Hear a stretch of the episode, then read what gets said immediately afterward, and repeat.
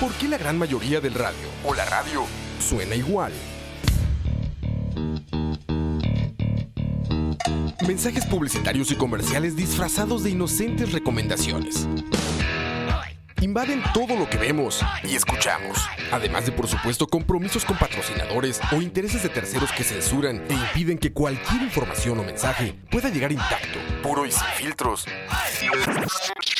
Al escucha. Muy pronto, una nueva alternativa a la radio.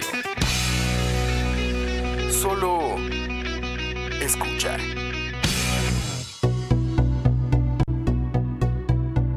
Hola, buenas tardes a los que nos escuchan en vivo. Bienvenidos a Malas Decisiones. Creo que número 51.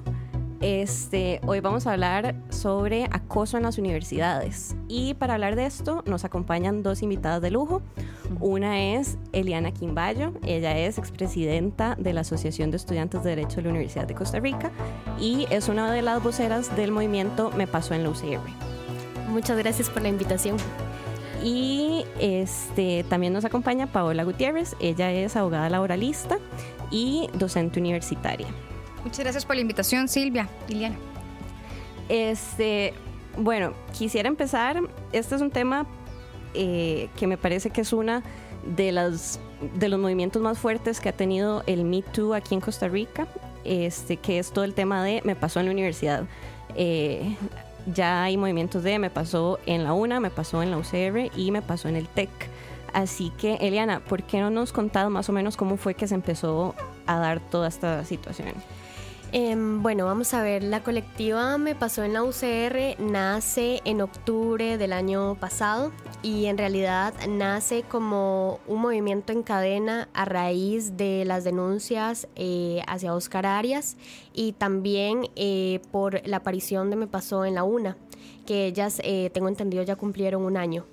Entonces, bueno, yo iba saliendo de la presidencia de la SOCIA y me llama una amiga mía eh, que estudia sociología, que es parte en este momento de la colectiva, eh, Fabiola Bermúdez, y me dice, Eli, ¿cómo estás de tiempo? Y yo le dije, ¿por qué? Y me dice, te tengo un proyecto. ¿Has escuchado sobre Me Pasó en la Una? Y yo sí, escuché sobre ese movimiento, que son unas chicas súper empoderadas eh, que están destapando todo el tema del hostigamiento sexual y el acoso sexual en la Una. Y me dice, bueno, ¿cómo te suena Me Pasó en la UCR? Y fue ahí como empezamos a tomar fuerza, empezamos a crear eh, este movimiento y es ahí como nace Me Pasó en la UCR denunciando los casos de hostigamiento sexual y de acoso sexual en la Universidad de Costa Rica. Ok, este, y bueno, no sé si nuestro público estará muy enterado o no, pero todo esto básicamente ha llevado primero a una denuncia muy fuerte que se dio en el semanario Universidad contra el profesor de la UCR de la Facultad de Derecho Minor Salas. Este, ¿Cómo se ha vivido esto a nivel universitario? Digamos, ¿ha habido cambios? ¿La universidad ha estado anuente a escuchar? ¿Les ha abierto espacios? ¿O más bien se han encontrado como algo hostil? Claro, en realidad, primero la colectiva Me Pasó en la UCR encontró un montón de denuncias, que eso de hecho es lo que nosotras hacemos. Eh, tiramos a los medios, eh, más que todo la plataforma de Facebook y de Instagram que tenemos, eh, de empezar a hablar sobre aquellos casos de hostigamiento sexual eh, y acoso en las aulas. Y no solamente esto, sino también de sexismo. No solamente en la sede de Rodrigo Facio, sino también en las sedes y recintos, que curiosamente han sido como las más olvidadas por la administración de la U en estos temas. tiempo después sale este grupo de testimonios de chicas súper empoderadas que deciden denunciar a este profesor catedrático de la Facultad de Derecho, Maynor Salas, y es ahí donde las colectivas, eh, no solamente de la UCR, sino de las universidades públicas, dígase la Universidad Nacional y el TEC, eh, tomamos la batuta y decimos, no, hay que hacer una declaratoria de emergencia. Hay que agarrarnos de la declaratoria de emergencia que sale del INAMU y adecuar esa declaratoria de emergencia a lo que está pasando en las universidades públicas. Y vamos a llamar a todos los medios y nos pusimos a trabajar en eso, yo creo como de verdad en tres días trabajamos ese tema, eh, mandamos todos los comunicados, las invitaciones. Claro, cuando llega el día y nos sentamos en la mesa eh, a dar las declaraciones y a efectivamente declararnos en estado de emergencia por el tema de hostigamiento sexual y acoso sexual de la U, nos damos cuenta que hay muchísimos medios interesados en esta declaratoria de emergencia y es ahí donde toma, yo creo que, que un giro eh, que ni siquiera nosotras nos esperábamos eh, de tener tanta atención de los medios, de tener tanta atención incluso no solamente a nivel nacional, sino también internacional.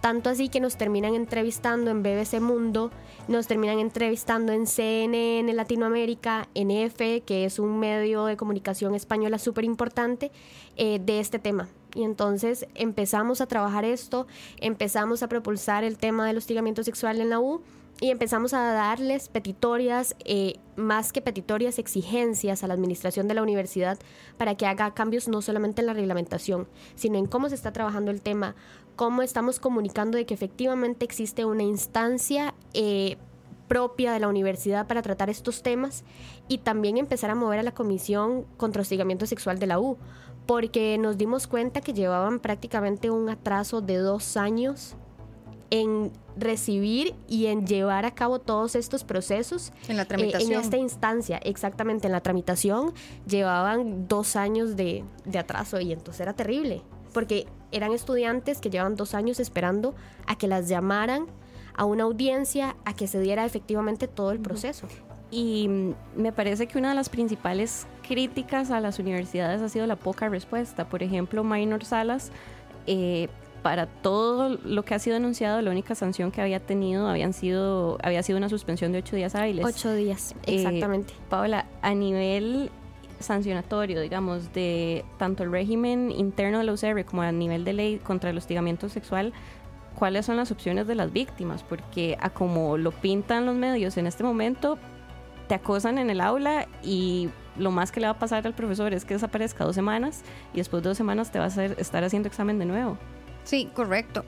Vamos a ver, con el tema a nivel legal, el acoso sexual tiene una ley específica, que es la ley contra el hostigamiento sexual en el empleo y la docencia. Es decir, es una legislación que está en el ordenamiento jurídico desde el año 95, tuvo una reforma después en el año 2010, pero no está exclusivamente limitada al ámbito laboral, también al ámbito de la docencia, porque desde que se fue discutiendo el proyecto de ley, se identificó que en la docencia había recurrentemente problemas de acoso laboral de profesores hacia estudiantes. Así que la legislación establece esos dos ámbitos, en el trabajo y en la docencia.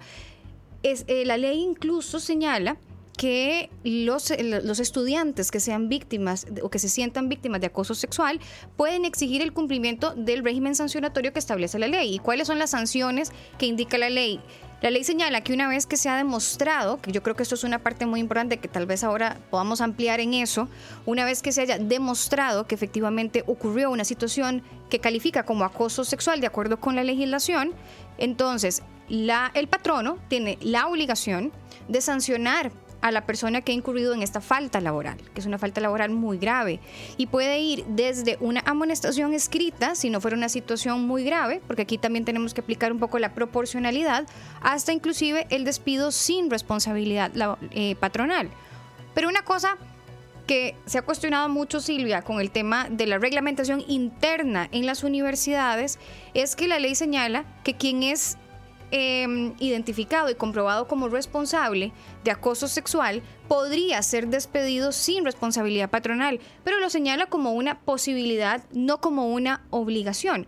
Sin embargo, desde el punto de vista laboral, si yo soy la universidad y soy el patrono de un docente que ha incurrido en prácticas de acoso sexual contra los estudiantes, además yo tengo la obligación de mantener un ambiente respetuoso que no sea contrario a todas las disposiciones internacionales de violencia contra la mujer cuando la víctima es mujer, porque también podría ser hombre, aunque claro que la mayoría de los casos eh, quien presenta las denuncias como víctima es una mujer.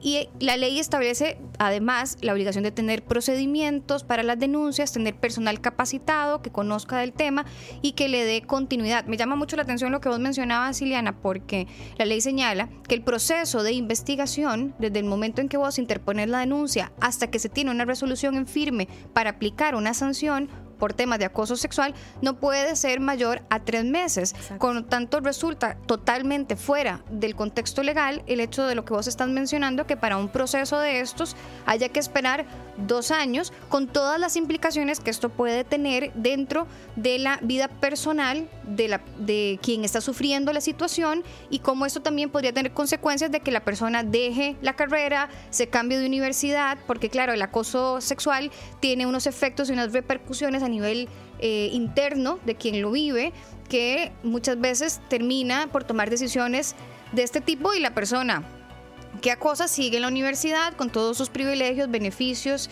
y su régimen casi que de inamovilidad. Por lo tanto, creo que me llama la atención, ¿verdad? Habría que ver efectivamente dentro del contexto legal eh, cuáles podrían ser incluso las repercusiones para la universidad si estos procesos están tardando tanto tiempo, porque incluso también para, para la persona que es denunciada es terrible tener dos años un proceso abierto. Es decir, las partes requieren, el sistema requiere mayor agilidad en la atención y solución de los casos. Y me parece que es una cuestión no solo de tiempo, sino del abordaje que se está haciendo.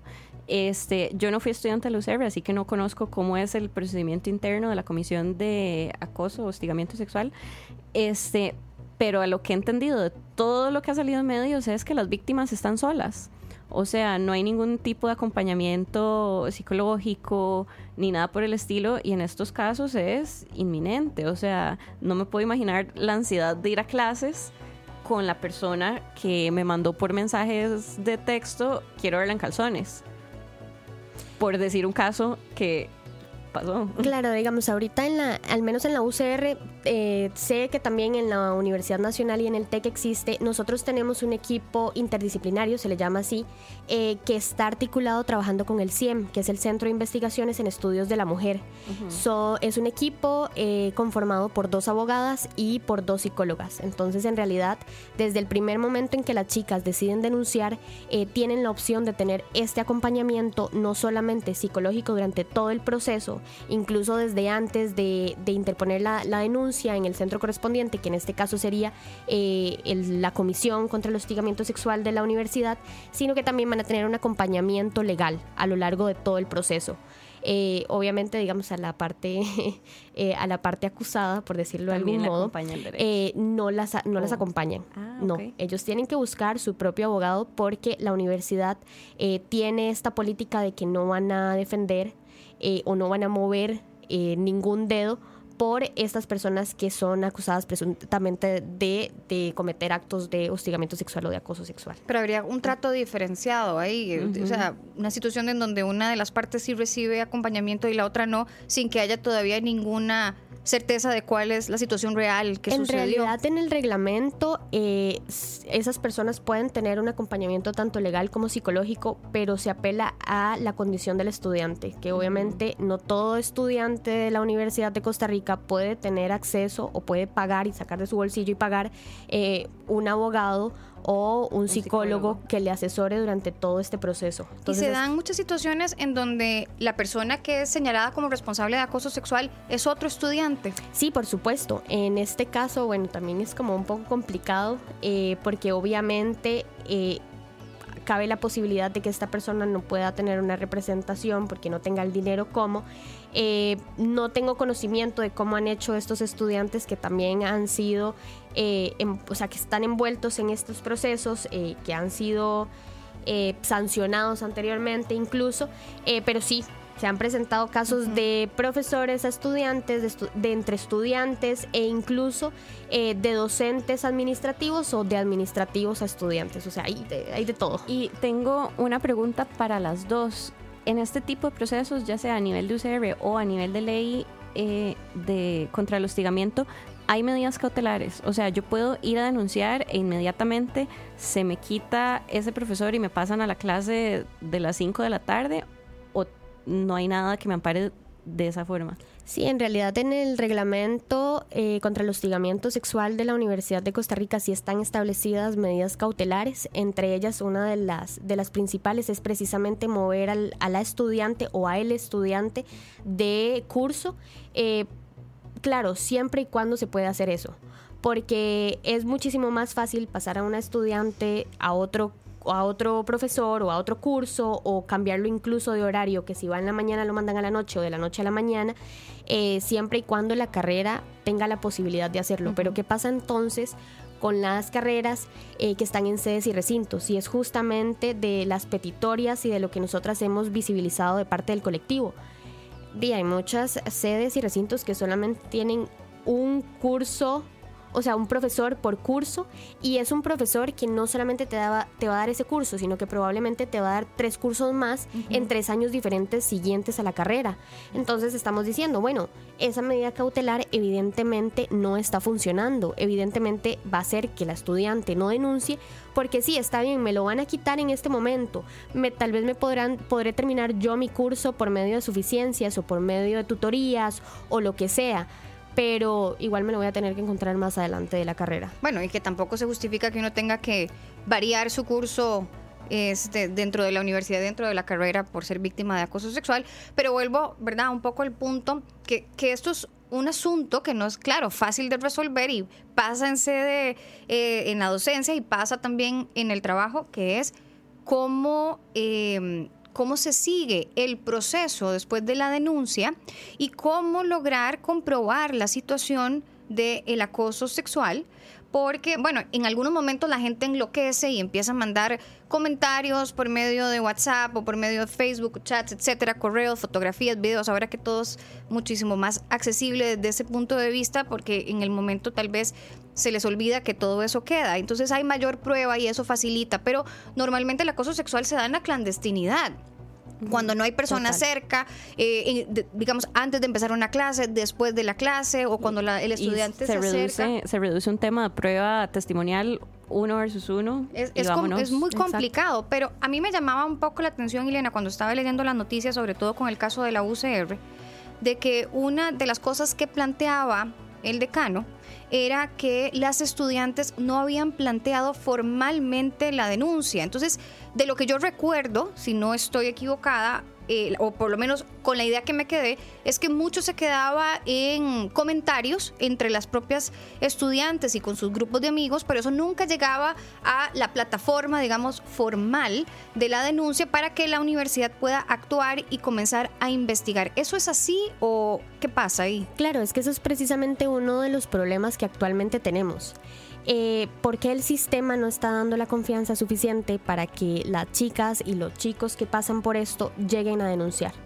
O sea, ¿cuál es la traba que hay dentro de la institucionalidad para que justamente no lleguen a este mecanismo? Entre esos hay muchísimos. Número uno, eh, la gran mayoría de la población estudiantil desconoce que hay un reglamento especial, que hay instancias especiales para llevar esta clase de casos y que se sancionen. Eh, vamos a ver el amiguismo entre profesores, que sabemos que son profesores que han hostigado por años, que han acosado por años, que son profesores que están en régimen académico, que obviamente el, el, el quitarles o el despedirlos de la universidad va a llevar un proceso muchísimo más largo eh, que probablemente se llevan entre profesores, que se llevan con los directores de las unidades académicas y que claramente obviamente va a ser muchísimo más difícil eh, que estos casos salgan a la luz. Entonces, ¿qué les queda a las chicas? Denunciar eh, por medios como me pasó en la UCR, que son medios eh, anónimos. Eh, ¿Qué es lo que les queda? Bueno, decirles a las demás compañeras o a las generaciones siguientes, no matriculen con este profesor porque resulta ser que pasa esto, esto y esto y esto. Y es así como que se va generando esa cadena dentro de las unidades académicas que ya nos hemos dado cuenta. O sea, tenemos nombres de profesores en diferentes carreras en donde ya de una generación a otra generación se pasan como no matriculen con este profesor, no matriculen con esta profesora porque tiene tales y tales comportamientos dentro de la clase.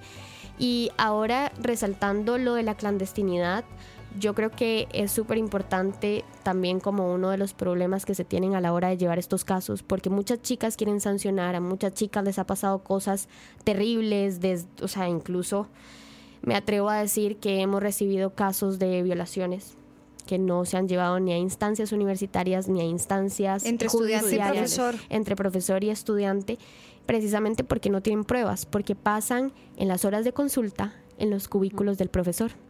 Entonces no no hay ningún testigo, no hay ninguna clase de prueba. Claro que ahí estamos hablando ya de otro nivel más allá por supuesto, de la que no es mensajes. No, que no. Exactamente, que va muchísimo más allá y las chicas lo único que pueden presentar es el testimonio de la amiga a la que le conté, si fue que le conté a alguien. Claro, es, es evidente que todo este esfuerzo también implica un montón de labor de educación por parte de ustedes, que son las que están ahí en las universidades dando la cara, porque a toda la población estudiantil diva a ver que, a como yo creo que todas las mujeres vamos aprendiendo de feminismo conforme vamos creciendo, yo creo que ahora las chicas más jóvenes tienen que aprender del lado feo los demás rápido para saber qué herramientas tienen. Eh, aquí Cucaracha, saludos a Cucaracha que nos escucha todos los miércoles, este, pregunta, ¿y existen medidas contra quien mienta en una acusación de acoso? No es por defender a nadie, pero no sería agradable que una acusación de acoso se vuelva una manera de quitar a los profes estrictos. Em, esta voy a empezar yo y, después les doy el espacio a ustedes. realmente yo creo que primero, bueno, la respuesta técnica legal, que probablemente las dos invitadas puedan ampliarla también, es que en el caso de que una persona le atribuya un delito falsamente a otra, esa persona que está siendo víctima de esa situación puede perfectamente denunciarla penalmente. Ahora, ya a un nivel más real y social, no es nada fácil denunciar un acoso sexual o u hostigamiento. O sea, es una situación muy complicada, es una situación que eh, va a implicar un proceso de revictimización cuando esta persona tenga que ir eh, a hablar con las autoridades pertinentes, ya sean universitarias o judiciales. Y más, en general es un proceso feo. O sea, cuando una mujer dice, es que me pasó tal cosa, siempre es, bueno, pero es que vea, cómo andaba vestida, mae. O, uy, no, o sea, cuántas vibras había tomado, y estaba tapiz, fue culpa de ella, mae o sea, siempre, siempre, siempre la mujer, suponiendo que la mujer es la que acusa, la mujer siempre tiene las de perder. O sea, todo lo que hacemos o todo lo que decimos es, se lo está buscando. Entonces, sí, hay eh, consecuencias legales si alguien llegara a mentir en un caso de estos, pero yéndose al, a los datos duros, por ejemplo, no tengo conocimiento de cuáles serán los datos de quienes mienten o no en las acusaciones a nivel universitario, pero por ejemplo, en casos de violación, el porcentaje de mujeres que mintieron en su acusación de violación es tan pequeño que es casi insignificante y si quiere le busco el dato y se lo traigo la otra semana, pero realmente es insignificante en comparación a las denuncias de verdad. Entonces, me parece que buscar esos supuestos y esos pelos en la sopa y demás es también parte de seguir viendo el problema como culpando a la víctima, o sea, como culpando a las mujeres que se someten a lo que sucedió y todo siempre persiguiendo y pobrecitos los maes y todo. Entonces, bueno, esa es mi respuesta. Adelante ustedes. A mí me parece que desde el punto de vista legal es una excelente pregunta y es una pregunta que se hace mucha gente. Vamos a ver, solo porque una persona dice desde el punto de vista legal que ha sido víctima de acoso sexual, no significa necesariamente que estamos ante una situación de acoso sexual.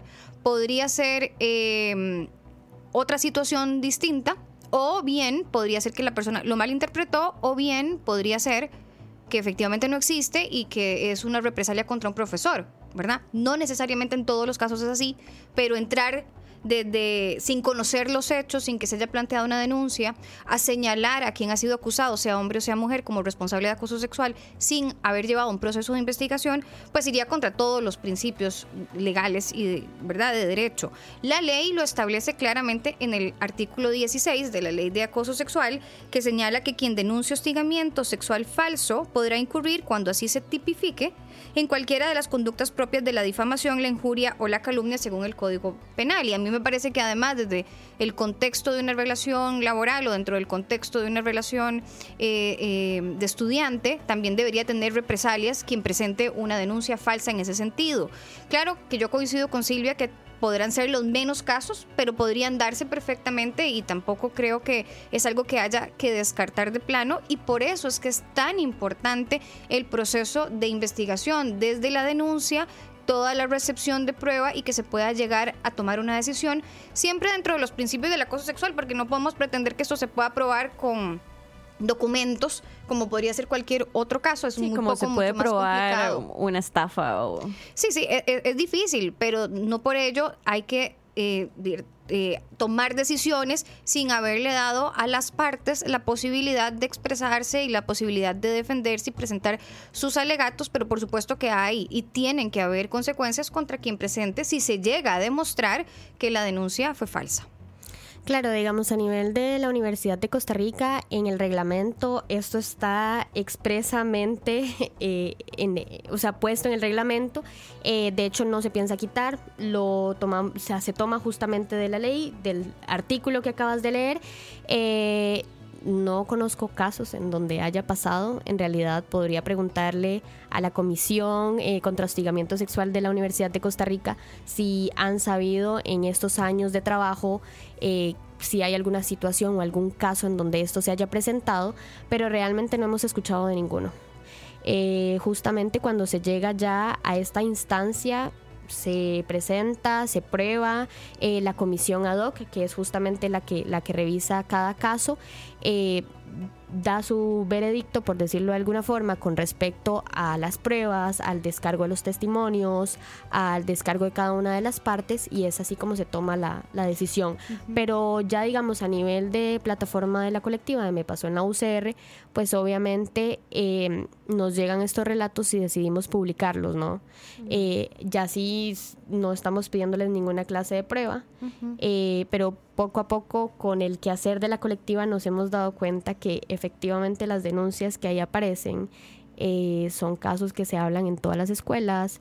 eh, nos damos cuenta que son profesores que no tienen uno, dos o tres relatos, sino que tienen 10 relatos, que tienen 12 relatos y que incluso nos han mostrado hasta un modus operandi de estos profesores en, en su quehacer de hostigamiento sexual y acoso hacia las estudiantes. que los patrones son una característica muy permanente en todos los perfiles de depredadores. Claro. Pero bueno, eh, de hecho, quiero rescatar esto que estás comentando de que cada vez van apareciendo conductas repetitivas y lo quiero ligar a uno de los datos. Estoy haciendo trampa porque eh, lo obtuve de ellas mismas, que hoy Eliana en la mañana estuvo en la Asamblea Leg- Legislativa compareciendo ante la Comisión de la Mujer. Así que son un grupo de universitarias Muy, muy, activas. muy, muy gatas, madre. Sí. Yo en la UN estaba tomando lafos, pero bueno.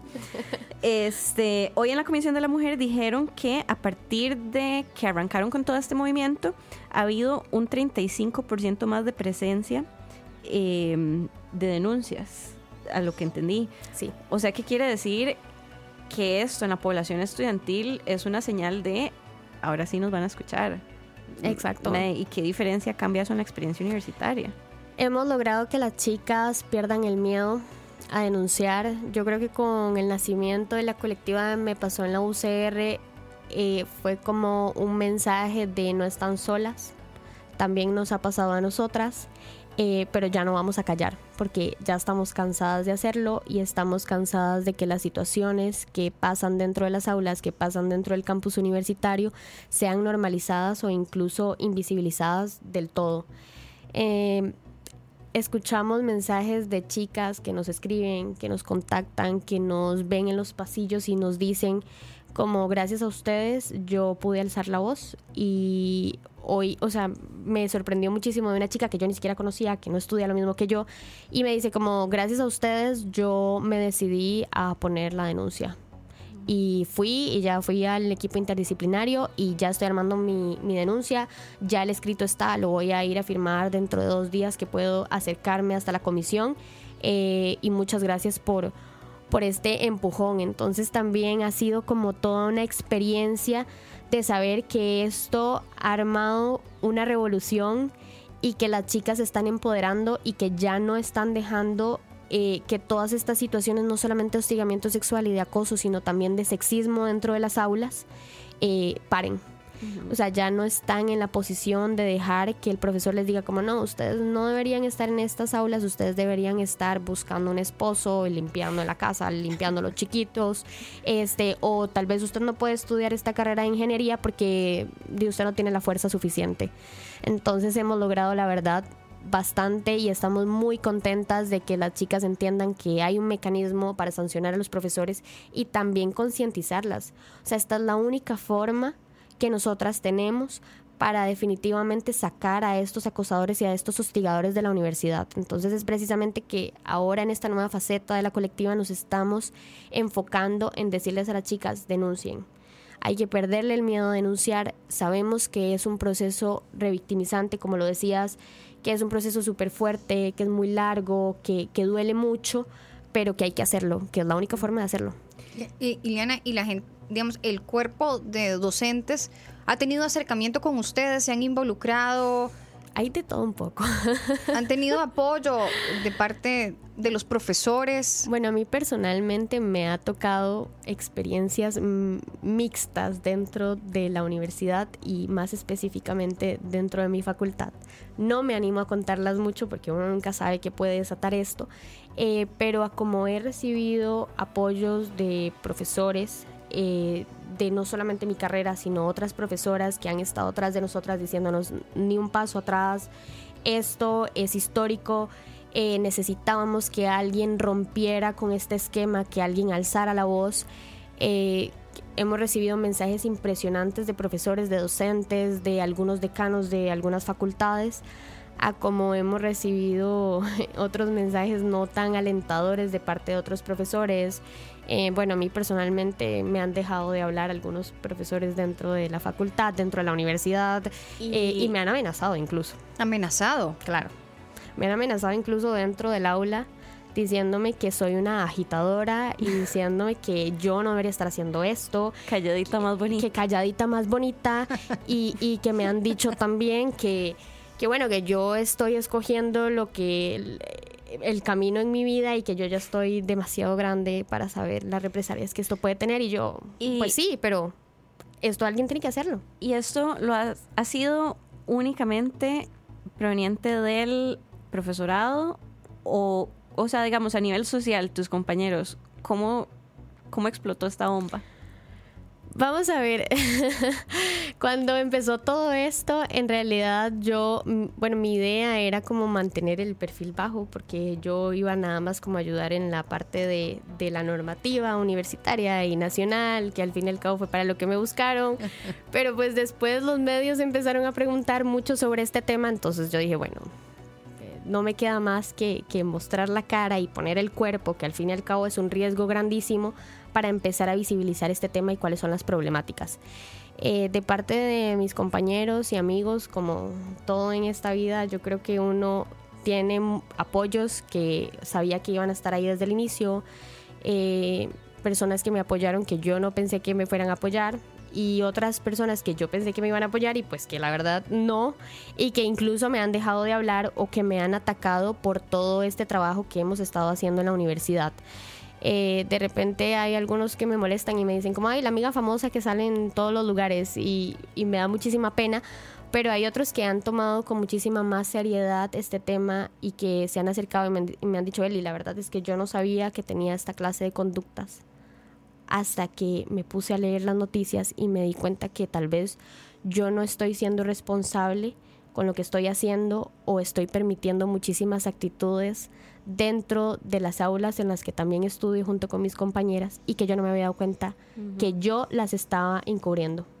Porque el, el, verlas y no hacer nada y solamente reírme o bajar la cabeza eh, también es un rasgo de estar permitiendo que esto pase y de estarlo normalizando y, eso tampoco está bien. Que aquí voy a hacer de nuevo una burbuja de aliados, que siempre lo hago cada vez que hablamos eh, de cosas de feminismo. Maes, acuérpenos. O sea, este es evidentemente un movimiento de chicas, digamos, todos estos de eh, me pasó en los R, me pasó en la UNA, me pasó en el TEC. Eh, solo he visto chicas voceras, entiendo que es un movimiento de mujeres y personas no binarias. Este, porque más, primero, ustedes están en todo lado. Y segundo, necesitamos ayuda de ustedes. O sea, que sea un movimiento solo de chicas no quiere decir que las chicas no necesiten que las acuerpen. Y esto que, dijo el compañero de Eliana es súper importante porque, ok, sí, una cosa es el carpicha que llega y hace la acción violenta, o sea, el que manda el mensaje de, uy, tita, o el que le hace algo a otra persona ya físicamente. Pero hay muchas oportunidades en, la que hay, en las que hay muchos maes o muchas personas a los lados viendo cuando sucede, cuando a su compañera le dicen vaya busque esposo o cuando el tu colega le habla por encima en la reunión a tu compañera de trabajo y nadie hace nada. Esos son momentos súper importantes. O sea, ser cómplice. Exacto. Sí, totalmente. Decir, hey, suave, Paola no había terminado de hablar. O dejar al madre terminar de hablar y decir, sí, suave, pero como Paola estaba diciendo, sí. esas cosas son diminutas, pero de verdad. No, hacen enormemente la hacen diferencia. Toda la diferencia. Y, una cosa que también las universidades tienen que tener claro es que ellos tienen la responsabilidad de educar a los profesores y a veces los profesores son como estos dioses del Olimpo que no se puede decir nada. Y las famosas vacas sagradas. Exactamente, pero bueno, vamos a ver, tal vez hay algunos que todavía no han entendido lo que significa el acoso sexual o hasta dónde se puede extender el acoso sexual, porque es que la gente en algunos casos malinterpretan y creen que acoso sexual es si yo voy pasando y me agarran una nalga o si voy pasando y me dicen una vulgaridad, que es como el típico caso, digamos, ¿verdad? Pero hay mucho más de esto que puede ser considerado acoso sexual y que los tribunales incluso lo han aceptado como acoso laboral. Puede ser desde la forma en cómo se te quedan viendo, pueden ser sonidos, pueden ser eh, tantas cosas que creo que la gente tiene que educarse también con respecto a esto. A mí me ha pasado en varias comisiones de investigación de acosos sexuales en las que he participado, en donde te sentás con una persona que fue acusada, te cuenta el relato, todo el relato es un montón de acoso sexual, pero la persona no lo ve como acoso sexual. Sí, sí, yo le dije que qué linda que estaba y que qué guapa que se veía y que qué buenas piernas, pero, pero claro, con respeto, ¿verdad? Esto no, no era una no, yo no la iba, yo no la quería acosar sexualmente, yo no le estoy insinuando nada, solo le estoy diciendo que qué guapa. Eh, entonces uno, uno dice como, bueno, no sé si me lo estás diciendo porque crees que soy idiota o si me lo estás diciendo porque sos idiota. pero, pero sí creo que es importante que la gente también, o sea, además, las universidades como patronos de sus, de sus profesores tienen la obligación dentro de la ley de capacitarlos en lo que es el acoso sexual y que los profesores también sepan a qué se atienen. La universidad no puede tampoco mantenerse tan al margen de la situación tiene que tener una participación mucho más activa porque además a la universidad le interesa que esto se lleve a cabo de acuerdo con el contexto de la ley y que tampoco ni se vaya mucho de un lado ni se vaya mucho del otro. Tiene que mantenerse en un justo medio y tiene que asegurarse que todos estemos hablando el mismo idioma para que luego la gente no alegue desconocimiento de que este tipo de comportamientos pueden calificar como acoso sexual. Hay gente que cree, por ejemplo, rarísimo que si estamos fuera del aula, o sea, si yo te contacto a vos fuera del aula, fuera del horario de clases, entonces ya no es acoso porque es una relación entre adultos, pero vamos a ver, al día siguiente te tengo que ver, me vas a dar clases, la relación se convierte en insostenible y yo prefiero simplemente dejar el curso y no tener que seguirte viendo la cara. Después de que de repente, así por obra y gracia, ¿Te pareció vacilón mandarme un mensaje a las 4 de la mañana o a las 2 de la mañana o etcétera, invitaciones y ese tipo de cosas? Entonces, sí creo que la parte de educación es importante y que la universidad tampoco puede cruzarse brazos y decir, bueno, yo voy a esperar hasta que alguien me denuncie las cosas y tomar acción a partir de ahí. Creo que se pueden hacer muchas otras cosas como le corresponden al resto de patronos del país. Y es que esto no es algo que se le exige únicamente a las universidades, es a todos los patronos en el sector público y privado. Exacto. Em, sí, como todas las empresas tienen que hacer su seminario, que traen a una psicóloga o una trabajadora social o alguna profesional en esa rama y hacen el taller de, bueno, hoy vamos a hablar qué conductas son aceptables o no en el espacio laboral, especialmente la UCR o las universidades públicas y privadas al trabajar con poblaciones vulnerables, porque estamos hablando o sea, yo entré a la U de 17 años. Exacto. Incluso a veces entran de 16 años, incluso. O sea, yo he tenido compañeros que cuando estábamos en el primer año, no, yo tengo 16, no tengo 17. Sí, hay, hay gente prodigio que entra súper joven y, mae, son poblaciones súper vulnerables. O sea, todavía una persona de 20 años sigue siendo súper vulnerable si tiene al lado contrario a un magistrado o una persona que le lleva más del doble de su edad con un PhD que todo mundo adora en la universidad y que está, o sea, hay que proteger. Y es que el acoso sexual también se da en los colegios, ¿verdad? Es una locura. Claro, nosotras incluso estuvimos trabajando mucho con el INAMU, que nos dieron como capacitaciones en el tema del ya de la normativa a nivel nacional e incluso un poco a nivel internacional con lo que es la Belendo Pará y la CEDAW, eh, que nos decían, es que esos son tratados de derechos humanos. Exacto. que nos decían, es que lo, lo, más impactante de todo lo que ustedes nos están mostrando es que esta situación no solamente pasa en las universidades, pasa en los colegios y pasa incluso en las escuelas. Imagínate que si en las universidades es difícil denunciar, en las escuelas, bueno, en las escuelas es terrible, en los colegios muy difícil. Si ya para una persona universitaria representa todo un... Vamos a ver, para una persona completamente adulta, mayor de 35 años, es difícil muchas veces denunciar el acoso sexual porque además aquí viene un montón de carga psicológica y entonces la gente dice, y si no me creen, y si pierdo, bueno, lo primero es si pierdo el trabajo, si no me creen, qué vergüenza, y después van a pensar que yo lo provoqué, que yo soy culpable, que soy responsable.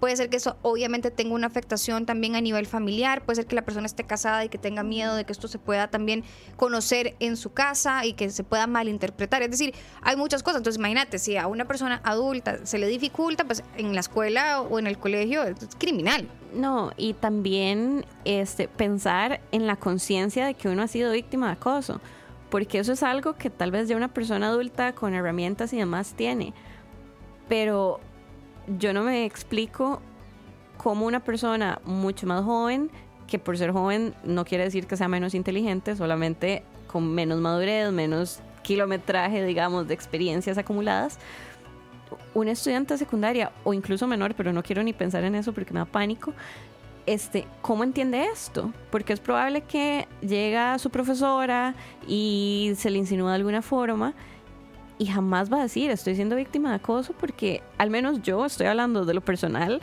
yo creo que yo a mis 15 años ni siquiera entendía estos temas. Entonces, ¿qué hacer con esas poblaciones? Da demasiado miedo. Debería ser incluso hasta, eh, eh, digamos, debería de darse formación en esto desde los colegios. No sé si se hace o no se hace. Papás. Y con los papás, totalmente, porque a veces, eh, eh, ¿verdad? A veces puede ser que dentro de la casa, en el contexto del hogar, sea muy común el tema del acoso, y entonces ya pensás que eso es lo normal y que la gente se dirige a uno de esa forma y que es que realmente le tiene mucho cariño y lo quiere mucho y que es totalmente contraproducente. Pero Elena, si, por ejemplo, si una persona que es víctima o se siente víctima de acoso sexual, está oyendo el programa y dice, pucha, ¿cómo hago? ¿Qué, ¿Cuáles son los pasos? ¿Qué, cuál, qué, puedo hacer? ¿Qué le, o sea, desde el punto de vista de, de, la asociación que vos representás y de la UCR, ¿cuáles son los mecanismos que tiene para hacer el procedimiento formal? Claro, en este caso los mecanismos, eh, bueno, si nos estás viendo, nos estás escuchando en este programa y también nos estás viendo. Nuestros Patreons que hacen posible el programa nos están viendo en YouTube. Eh, lo importante es saber que, bueno, pueden acudir a nosotras, las chicas de Me Pasó en la UCR. En realidad nosotras estamos trabajando muy de la mano con el CIEM, que es justamente eh, la entidad en la, en la Universidad de Costa Rica que se encarga de trabajar estos temas, de abordar estos temas. Eh, nosotras muchas veces hemos sido esa primera entrada de que las chicas la confianza de hablar con una estudiante, con alguien de, por decirlo de algún modo, para y que también te puede entender en toda esta clase de temas. ¿Qué es lo que nosotras hacemos o qué es lo que las chicas pueden hacer? Pueden acudir al equipo interdisciplinario del CIEM que son estas dos abogadas y estas dos psicólogas que les venía comentando al inicio del programa, que ellas son justamente las que se encargan de esto. Entonces dan el primer abordaje eh, claramente psicológico para entender la situación que están pasando las chicas, justamente para poder identificar eh, si es hostigamiento sexual, si es acoso sexual, si es sexismo. Y ya si, si ven claramente una situación de estas, eh, le van a decir a la chica como usted puede denunciarlo. Eh, ahí eh, tenemos instancias en la universidad que ven justamente estos temas. Entonces ya también entra la asesoría legal. Esta asesoría legal que te explica desde el primer momento que llegas al CIEM a pedir ayuda hasta entablar la, eh, hasta presentar el escrito de la, de, la, denuncia y ya proceder a lo que son eh, las audiencias, la presentación de la prueba, eh, la evacuación de la prueba testimonial también te van explicando absolutamente todo. Entonces yo creo que también da una cierta seguridad de saber que no nos estamos enfrentando a este proceso tan engorroso solas.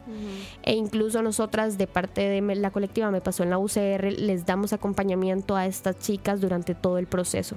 Entonces hacemos, eh, por ejemplo, círculos con ellas eh, como para hablar de la situación, ver cómo se sienten, eh, darle un acompañamiento también, no solamente en las audiencias o afuera de las audiencias, sino también a lo largo de, todo el tiempo que están pasando en ese proceso. Entonces las acompañamos hablando con ellas, eh, de repente nos reunimos dentro de la universidad con ellas.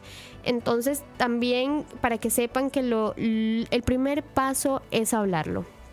El primer paso es no quedarse calladas, vencer ese miedo y esa inseguridad que tenemos a raíz de lo que ha pasado y también acudir al CIEM. Eh, les podemos facilitar las, la dirección, la señalización, que es un poco ¿El complicada. ¿El ¿Qué horario tiene?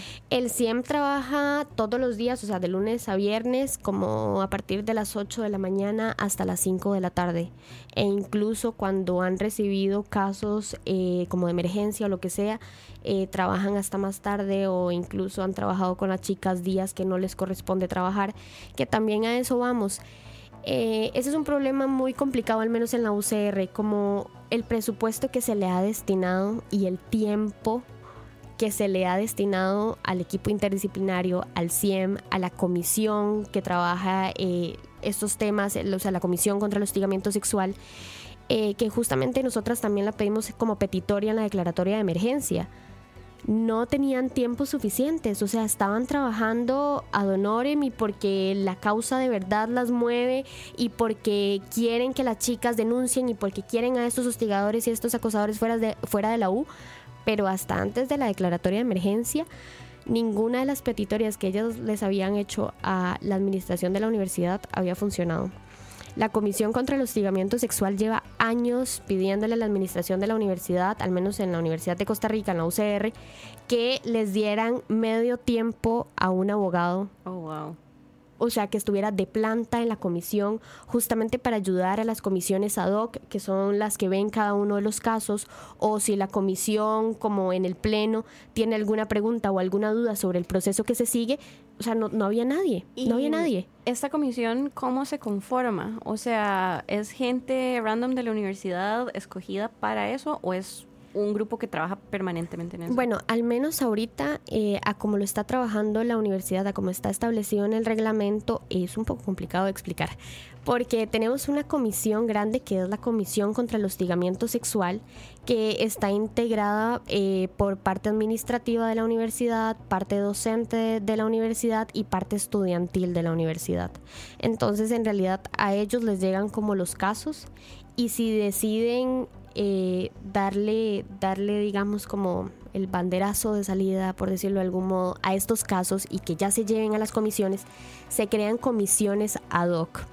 Entonces, una comisión. Un representante de tal. Una comisión para cada uno de estos casos. Entonces, en realidad se pueden hacer 12 comisiones ad hoc. Estas comisiones están integradas por dos docentes de la Universidad de Costa Rica y por un. Eh, vamos a ver si me acaba de ir, por dos docentes de la Universidad de Costa Rica, eh, no mentira, por tres docentes de la Universidad de Costa Rica, qué pena, que son escogidos de una lista que tiene la comisión, eh, que pueden ser profesores eh, que, que, han trabajado en esta clase de temas, que tienen sensibilidad en esta clase de temas, profesores que ya han participado en comisiones anteriores, que los han llamado... las comisiones investigadoras. Ajá, las comisiones investigadoras que son o que se han ofrecido a trabajar este tema, eh, entonces las escogen aleatoriamente. Claramente estos docentes no pueden pertenecer a la unidad académica de la, del caso procedente eh, y ellos son los que trabajan, los que ven como todo esto, pero a como pueden... Qué, qué complicado que sean profesores, porque me parece que es un tema de juez y parte. pues, vamos a ver, lo que, lo que te exige la ley en cuanto a la integración de la comisión investigadora es que tiene que ser mínimo tres personas y que tienen que estar representados ambos sexos y que además eh, tiene que eh, tener conocimiento en cuanto a materia de acoso sexual y aplicación del régimen disciplinario. la ley no lo dice, pero es evidente que no puede existir un conflicto de interés, no puede haber cercanía de parte de los miembros de la comisión con respecto a cualquiera de las partes para que el proceso sea lo más objetivo y transparente posible, pero la ley es bastante escueta en eso, los, requisitos son muy específicos y ya sería a través de la reglamentación interna que se establezca. y lo ideal es que las comisiones estén ya al menos de alguna forma conformadas o que estén señaladas quiénes pueden ser las personas que puedan integrarla, de manera que no se vayan a hacer comisiones específicas para este caso porque fuiste vos la que denunció, entonces yo voy a armarme esta comisión, sino que sea muchísimo más objetivo en cuanto a la integración, porque claro, la integración de la comisión es importantísimo porque es la que recibe toda la prueba y la que al final emite un informe señalando si considera o concluye que ha habido alguna situación irregular o no. Sí, exactamente. En realidad la Comisión contra el Hostigamiento Sexual de la UCR sí tiene una lista. O sea, y arman las comisiones aleatoriamente, eh, claramente de dependiendo del tiempo que tenga también ese docente, porque esas comisiones eh, no representan ningún valor de tiempo ni salario para el docente que las integra. Entonces también es como de puro, amor a la camiseta. Y a veces es una inversión de tiempo importante porque no son solo las partes, son los testigos, la elaboración del informe y además es la responsabilidad. Analizar la prueba. Exactamente, de llevar todo el expediente. ¿Y qué pasa con la gente en las zonas más, más digamos, más lejanas de la sede central, en las otras, eh, digamos, en las diferentes sedes eh, fuera de San José, eh, ¿también tienen acceso a lo mismo? Tienen acceso a exactamente lo mismo, pero la comisión solamente está en la, sede de Rodrigo Facio. Pero yo creo que también, bueno, hay posiciones encontradas. Yo voy a representar el día de hoy mi posición al respecto. Y mi posición es que a mí me parece que esté bien, o sea, me parece que está bien que la comisión esté en la sede de Rodrigo Facio. ¿Por qué? porque las sedes y recintos son muy pequeñas. Todo el mundo se conoce. Todo el mundo se conoce, todos los profesores, todos los administrativos son amigos, incluso todos los estudiantes con los profesores son amigos. Entonces, ¿qué pasa si instalamos comisiones ahí? Es muy difícil, por no decir imposible, que la información se, se, fugue. Entonces, pueblo chico, infierno grande, muy grande. Y ya nos ha pasado que nos hemos dado cuenta que hay algunas sedes y recintos que se arman comisiones que no existen. Se arman comisiones que no están en el reglamento y que ellos mismos sancionan esta clase de, actividades, eh, dígase hostigamiento sexual, dígase acoso sexual. Entonces, ¿o qué, o qué es lo que hacen? le dicen a la chica, no denuncie, usted va a llevar el curso por suficiencia o por tutoría. Entonces lo que hacen es sacar a la chica del grupo, ella pasa su curso, sigue su carrera como si nada como objetivo ¿qué? para que no denuncie. Entonces, a mí me parece realmente que está bien que la comisión se encuentre fuera de estas sedes y recintos por un tema de imparcialidad, por un tema de protección también a la chica.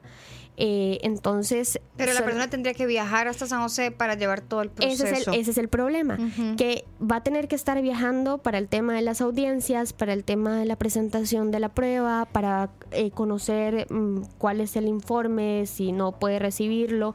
Eh, actualmente la, o sea, el escrito de la denuncia lo pueden enviar también por correo electrónico a la comisión eh, interdisciplinaria pero me parece que no es lo mismo. No es lo mismo porque... Se necesita inmediatez claro, en el proceso. Y porque aparte una abogada que ya trabaja en esto, que ha llevado un montón de procesos iguales, te puede hacer un escrito muchísimo más claro, que dé peso a la denuncia, que, que logre sacarle el jugo a la situación, eh, va a ser muy diferente a que lo haga una, una, chica, ¿verdad? Una estudiante que tal vez no sepa ni siquiera qué es lo que tengo que poner en, en el escrito de la denuncia. Entonces, ahorita, ¿qué está haciendo el equipo interdisciplinario? Bueno, está utilizando este tiempo extra que decide trabajar o esta carga docente que, le, que, les, han, que les han dado para viajar a las sedes. Entonces ellas están empezando a viajar a las sedes para hablar justamente de estos temas y si hay chicas en alguna sede o recinto que quieren denunciar, entonces ellas se movilizan hasta esa sede a tomar la denuncia y a presentarla. Em, bueno, para ir cerrando, quiero leer primero una pregunta de Diego y luego un comentario que me parece impresionante. Eh, Diego pregunta, en comparación a otros países, ¿cómo se encuentra Costa Rica en comparación? ¿Hay algún ejemplo de país que esté haciendo algo diferente importante? Em, no sé a nivel universitario, que creo que Eliana nos va a ampliar ahorita, pero de fijo yo creo que el Me Too está arrasando y las mujeres de todo el mundo están poniéndose de pie. Pero no, voy a leer el siguiente comentario y ahorita doy chance para que no se quede por fuera. Dice Cosme Fulanito tema muy importante que a veces se pasa desapercibido o se trata de normalizar. Recuerdo cuando estaba en la universidad, en una clase se estaba enseñando cómo hacer electrocardiogramas, que es ese, ese examen del pulso, a mí me lo han hecho. Aún, haciendo, aún habiendo fantomas, que me imagino que es como el dummy, pero no sé, que nos aclare Cosme y compañeros que nos ofrecíamos como voluntarios para el examen, el profesor insistía en que fueran unas compañeras a las que se les aplicara el examen, que para los que nunca se lo han hecho ese examen, uno se tiene que quitar la blusa y se tiene que quitar el brasier si tiene metal, porque es una cosa eléctrica. Este, al negarse, ese cuatrimestre se convirtió en una pesadilla para todos y el profesor tomó represalias. Y yo creo que esas situaciones pasa, o sea, yo creo que si uno lo piensa, todo mundo debe tener una historia de esta naturaleza. Pero bueno.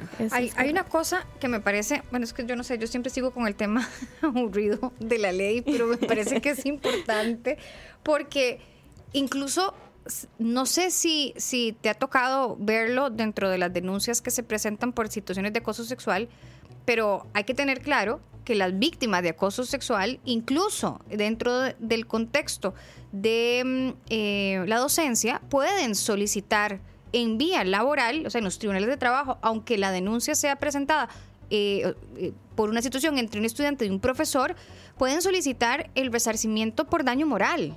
¿Verdad? Que yo no sé por qué, creo que es importante que también la gente tenga claro que si además la universidad no está siguiendo el procedimiento conforme a la ley o si la universidad no está cumpliendo con sus obligaciones respecto a estas situaciones que se presentan, la ley de acoso sexual prevé la posibilidad para que incluso el estudiante pueda llevar esto a vía judicial y la vía judicial adecuada es la vía laboral y que incluso el estudiante víctima de acoso sexual, si se logra comprobar su situación, podría demandar tanto al profesor que es el acosador como a la institución por negligencia en el cumplimiento de sus obligaciones como patrono e incluso podría solicitar una indemnización por daño moral, que yo creo que, por eso yo te decía que me parece muy importante que la gente esté al tanto de cuáles son los procedimientos formales, porque esto puede llegar a tener también implicaciones de esa naturaleza y no quedarse solo digamos, en, en, la denuncia este, interna, sino que eso también puede llevarse a, a, sede judicial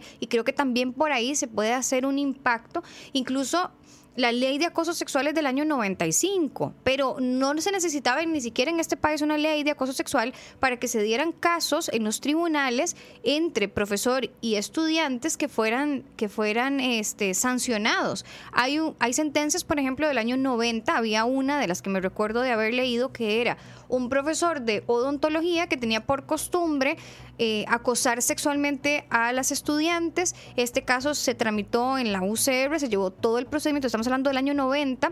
Eh, lo que se denunciaban eran situaciones bastante eh, desafortunadas y desagradables de acoso sexual.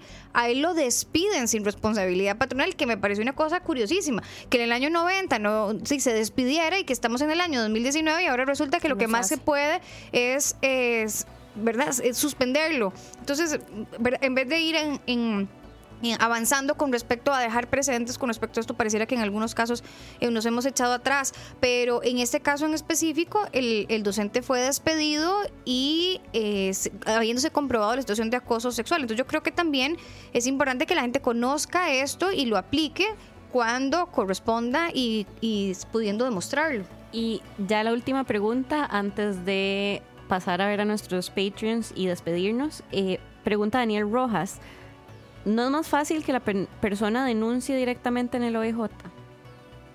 Es que si es una situación de acoso sexual, no le correspondería, no sería, digamos, una, una cuestión que sea ahí donde se tramite, sería más bien, como les decía, en el caso de los tribunales de trabajo, o bien si ya es una situación de un delito sexual, ¿verdad? Tramitarlo por la vía penal. Sí, o sea, también un poco más amplio para que uno pueda acudir al OIJ, digamos, o interponer una denuncia ante la fiscalía, básicamente es por cuestiones de naturaleza penal, eso está tipificado en el Código Penal o en leyes especiales y tiene que ser esa acción específica. Entonces, por ejemplo, que un profesor esté mandándole mensajes súper fuertes a un estudiante no está necesariamente tipificado eh, en el derecho penal, entonces no puede acudir a esa vía. Em, pero bueno, yo creo que estamos por hoy. Muchísimas gracias a Eliana y a Paola. Yo creo que son de las mejores invitadas que hemos tenido. Interesantísimo el tema, ¿eh? de verdad. Muy interesante. Una cosa rápido, eh, no tiene caducidad este tema, ¿verdad? Es decir, eh, muchos de los casos que vemos ahora, eh, las acusaciones, mucha gente, quizá una chica o chico que fue acosado a los 16 años, ahora tiene 38, puede hacerlo totalmente, ¿verdad? No hay un... Como fue hace mucho tiempo, ya no vale. O ya no... Ese, en temas penales se acaba de hacer ley una reforma que a mí me parece importantísima y es que antes eh, los temas de, de, delitos sexuales contra menores de edad tenían un plazo de prescripción de 10 años a partir de la mayoría de edad. Okay. Ahora son 25 años. Entonces estamos hablando de que la persona tiene, eh, más allá del tiempo siendo menor de edad, ya sea que le sucedió a los 13 o a los 17, va a tener 25 años más a partir de los 18 para llegar a interponer esa denuncia. Y eso es increíble porque por temas de madurez, lo que estamos hablando Sí. ahora, puede que uno le pase algo y ni sepa que haya sido eh, acoso, violación, etcétera. Entonces, bueno, en este caso abuso porque hablamos de delitos, pero sí, no sé si a nivel universitario o Eh, laboral. a nivel universitario funciona diferente. El reglamento eh, te dice que tienes eh, dos años a partir del el último episodio en que eso te sucedió. O Sí, sea, la ley establece una prescripción de dos años. Lo que pasa es que, claro, son dos años, eh, vamos a ver, que es a partir del momento en que ocurrió el último incidente que vos consideraste que era acoso sexual o a partir del momento en que ya no hay esa situación que te impedía poder hacer la denuncia. Entonces es bastante, digamos, flexible, pero una vez que se demuestre eso, son dos años para poder presentar cualquier denuncia de acoso sexual. Exactamente, puedes hilar un poquitito más fino con ese apartado de una vez que ha acabado esa situación que te impedía eh, denunciar. Pero lo usual son dos años a partir del último episodio, digamos. Ok. Mm.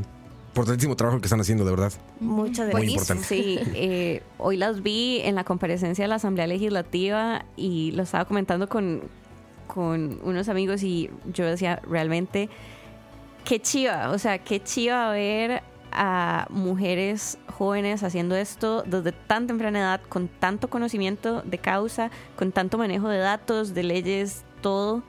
Eh, es chivísimo verlas. Y una de las diputadas, Nielsen Pérez del PAC, dijo que la estoy parafraseando, pero ella básicamente dijo como que el feminismo es una carrera de relevos y que se sentía muy tranquila de verlas a ellas con la, a ellas con la batuta y en realidad coincido 100%. De verdad que se me pone la piel de gallina. Pero pues bueno, el trabajo sigue y nuestro lema es que los derechos serán para todas o no serán derechos todavía. Entonces, la carrera sigue, la lucha sigue y no vamos a descansar hasta, hasta ver que todas eh, tengamos los mismos derechos. Bueno, muchísimas gracias a las dos por haber venido hoy. Muchas Gracias por la invitación. Y mm, Patreons. Saludos a los Patreons, muchas gracias por hacer Gracias por todo. esto posible. Interesantísimo el tema. Eh, Silvia, eres mejor que Moiso conduciendo. Lo sé. Estamos en lo oficial. no, gracias a todos, gracias a los que nos escucharon, a las invitadas y a ti, Silvia, por hacer el programa. Puri- eh, pura vida. Te quiero, Moiso. Chao. Chao, bye bye.